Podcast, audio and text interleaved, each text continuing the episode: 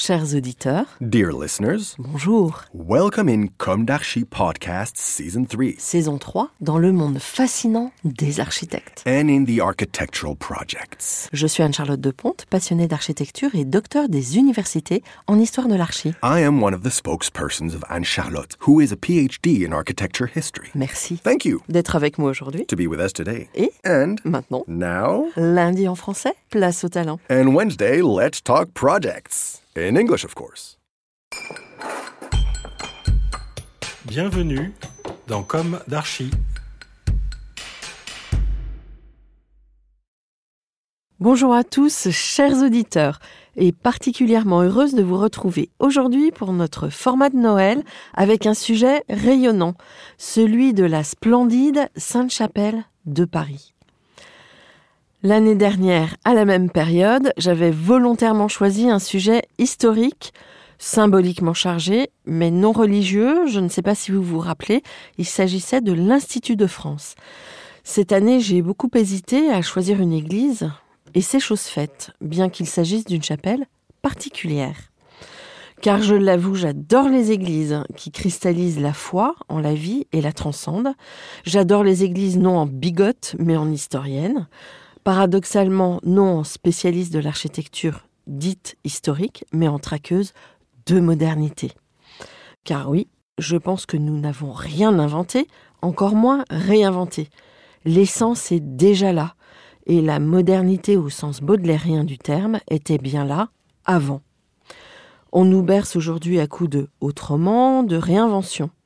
Moi, je suis heureuse de partager humblement avec vous des moments où, inlassablement, on apprend à voir, on gagne en acuité, pour in fine se donner la possibilité de choisir, dans le mouvement de nos vies, notre manière d'habiter. Avant de décider de ce qui est bon, beau ou non, laissons-nous surprendre et essayons de comprendre le fait constructif ensemble. Tout ne réside pas dans une forêt d'arbres autour, même si c'est important, ni dans la redécouverte de techniques ancestrales, même si c'est important, si l'on ne comprend pas auparavant en profondeur de quoi il en retourne. Pour exemple, comprendre la Sainte-Chapelle, c'est appréhender l'architecture dite gothique, où la beauté essentielle se traduit par la lumière, dans toute sa complexité constructive, basée sur la voûte d'ogive et l'arc-boutant. Ici, le gothique de l'île de France, relatif à l'art de cour, avec la recherche du raffinement et de la virtuosité. Comprendre la Sainte-Chapelle, c'est savoir que cette œuvre particulièrement célèbre a fait l'objet de discussions passionnées entre les archéologues sur le problème de son attribution. C'est surtout comprendre que si elle a changé dans le temps, elle a su résister à la folie des hommes, nichée comme un écrin dans l'enceinte du palais de la Cité, devenu aujourd'hui palais de justice de Paris. Commençons par le début. Jusqu'à la moitié du XIVe siècle, le palais de la Cité fut la résidence habituelle des rois de France. Saint-Louis séjourna tantôt là, tantôt à Vincennes. En 1237, il entra en pourparlers avec le Basileus, c'est-à-dire l'empereur d'Orient, en vue de l'acquisition des saintes reliques de la Passion, à savoir la couronne d'épines, un morceau de la vraie croix, des fragments de la lance, du manteau de pourpre, de la sainte éponge, du linceul. Pour abriter ces joyaux, Saint Louis décida la construction d'un monumental reliquaire. Rapprocher le divin du roi, c'est évidemment sublimer son pouvoir. L'allure du monumental reliquaire qu'est la Sainte-Chapelle, ses dimensions sont en fait plus importantes qu'il ne le paraît, ce qui contribue à donner l'image d'un travail d'orfèvrerie. Cette tendance était bien conforme à l'esprit de l'art de l'époque. On a aussi comparé les façades du transept de Notre-Dame de Paris à des travaux de métal. Il n'y a pas de raison de repousser le début des travaux à la Sainte-Chapelle au-delà de 1241. Une bulle pontificale de 1244 accorde la création d'un collège de chanoines. En 1246, un service de gardiens est organisé. C'est le 26 avril 1248 qu'eut lieu la dédicace solennelle. Une édification rapide de sept ans, loin de la temporalité des grands chantiers des cathédrales. L'environnement de l'édifice a été fort modifié depuis le Moyen Âge. C'est ainsi qu'a disparu au XVIIIe siècle le petit édifice à deux étages qui servait de sacristie et de trésor et qui flanquait le monument vers le nord. À l'ouest, le porche était relié à son niveau supérieur à une galerie conduisant de plein pied au palais situé au nord. Sous Louis XI, on construit au sud un grand escalier permettant l'accès direct au porche supérieur, escalier aujourd'hui disparu. La flèche a été plusieurs fois refaite et au XIXe siècle, l'édifice a subi une restauration d'ensemble qui, pour étendue qu'elle fut, n'en fut pas moins scrupuleuse. Certes, le tiers des verrières est moderne, mais l'imitation a été suffisamment soignée pour que cette insertion ne choque pas. On peut toutefois regretter le peu de soins apportés à la peinture de la chapelle basse selon les spécialistes. Cette sainte chapelle à deux niveaux, suivant la tradition des chapelles palatines, est couramment attribuée, elle aussi, à Pierre de Montreuil, mais aucun texte ne confirme cette tradition. L'historiographie traditionnelle a attribué à Pierre de Montreuil beaucoup d'œuvres.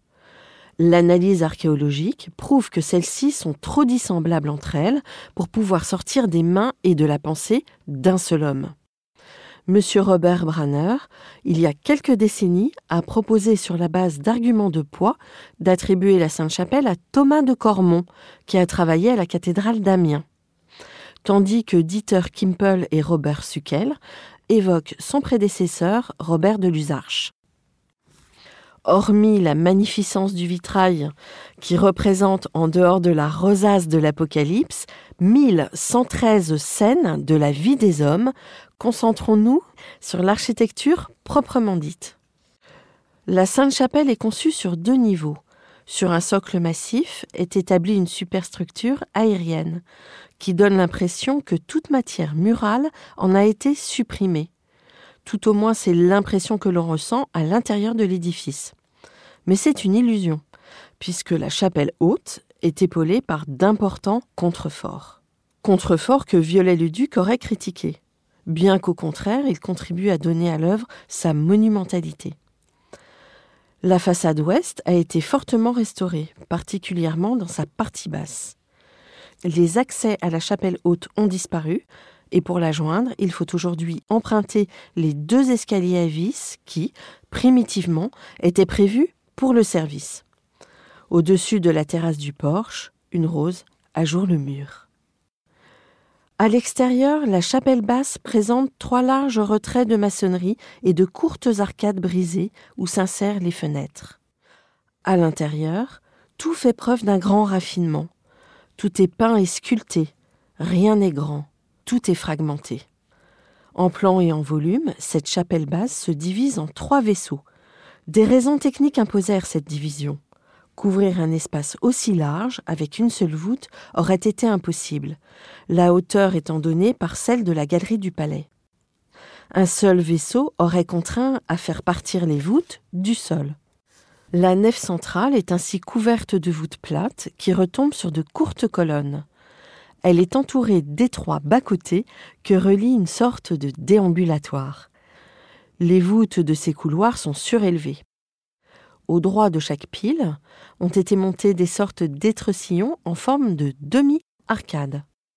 Les voûtes sont donc de structures différentes. Ces arcs latéraux jouent pour les voûtes du centre le rôle de véritables arcs-boutants internes que l'architecte a transformé en élément décoratif. Le système ainsi réalisé assure aussi une bonne assise à la chapelle supérieure. Les murs extérieurs paraissent fragiles.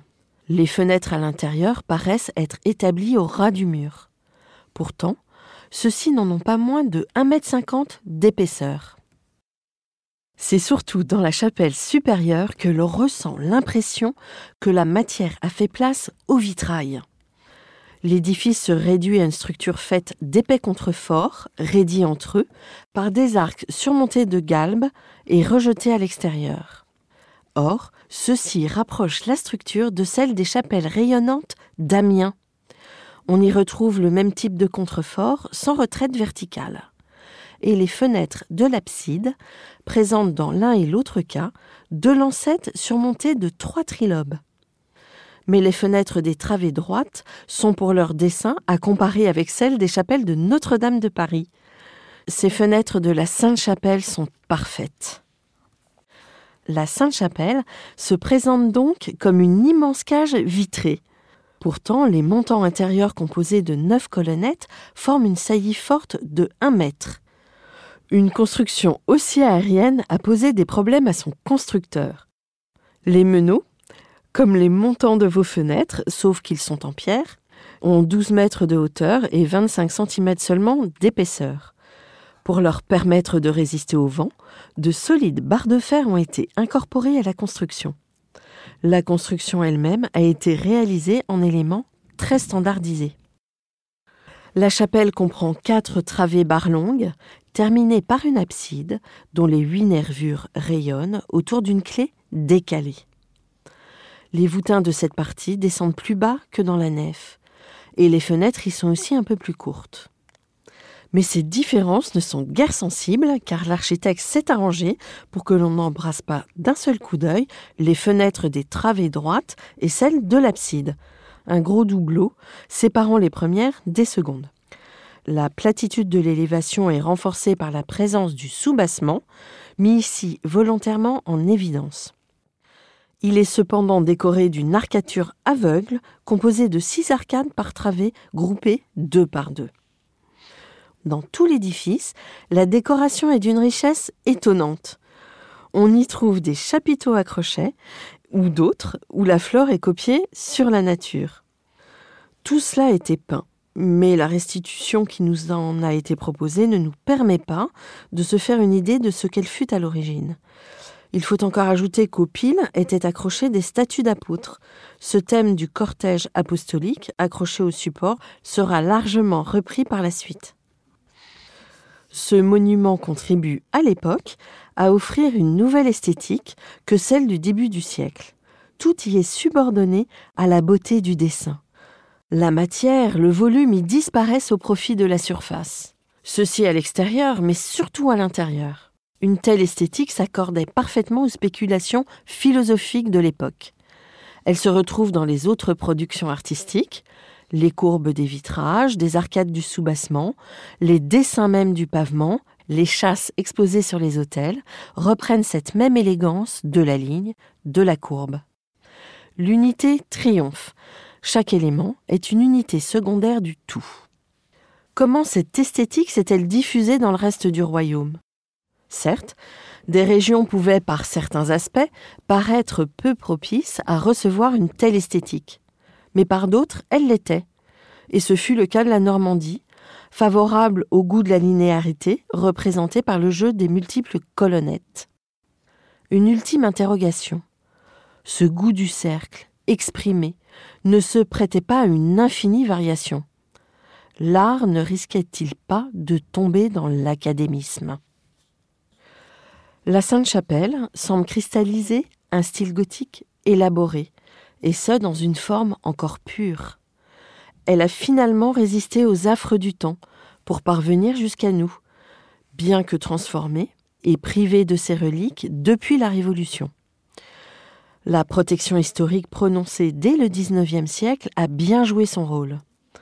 Prenons-en de la graine aujourd'hui, où l'on est prêt à bousculer tous les garde-fous, du moment que l'on puisse ériger son petit ego. Je dis attention, Restons humbles devant tant de pérennité constructive et de rayonnement. Arrêtons de plaquer nos délires que je serais tenté de qualifier d'acculturés schizophrènes sur les œuvres les plus abouties de l'architecture, notamment médiévale, qui ont en grande partie fondé notre civilisation. Ce n'est pas parce que l'on respecte son patrimoine que l'on n'est pas capable de créer et d'aller de l'avant dans une agilité apte à dessiner le temps présent. Chers et fidèles auditeurs, j'espère que cette lecture de la Sainte-Chapelle vous a apporté. Vous êtes les chouchous de Comme d'Archie, qui sans vous n'a aucun intérêt, alors n'hésitez surtout pas à nous laisser vos commentaires. Je me dois de vous en informer, le temps de la monétisation de Comme d'Archie est venu. Alors, euh, n'en déplaise à certains, je ne suis pas une riche héritière. Depuis 2017, je produis ce podcast avec mon équipe et avec grande passion, en flux très tendu et à l'huile de coude. Alors, comme dit l'adage, qui veut voyager loin ménage sa monture et quelques spots de pub vont permettre de rendre un peu plus confortable la production de Comme d'Archie. Pour notre équipe, j'espère que vous comprendrez. De même, pour ceux qui nous écoutent sur YouTube, essayez de basculer sur les plateformes de diffusion en écoute gratuite Apple Podcasts, Spotify, Deezer, etc. Présentement et de tout cœur, je vous souhaite un joyeux Noël et je vous présente tous mes vœux profonds, sincères pour l'année 2022. Rendez-vous l'année prochaine, dès lundi prochain 3 janvier, avec l'interview d'une voix philosophique dédiée à l'architecture qu'il me tenait à cœur de récolter. D'ici là, prenez soin de vous. Au revoir. À l'année prochaine.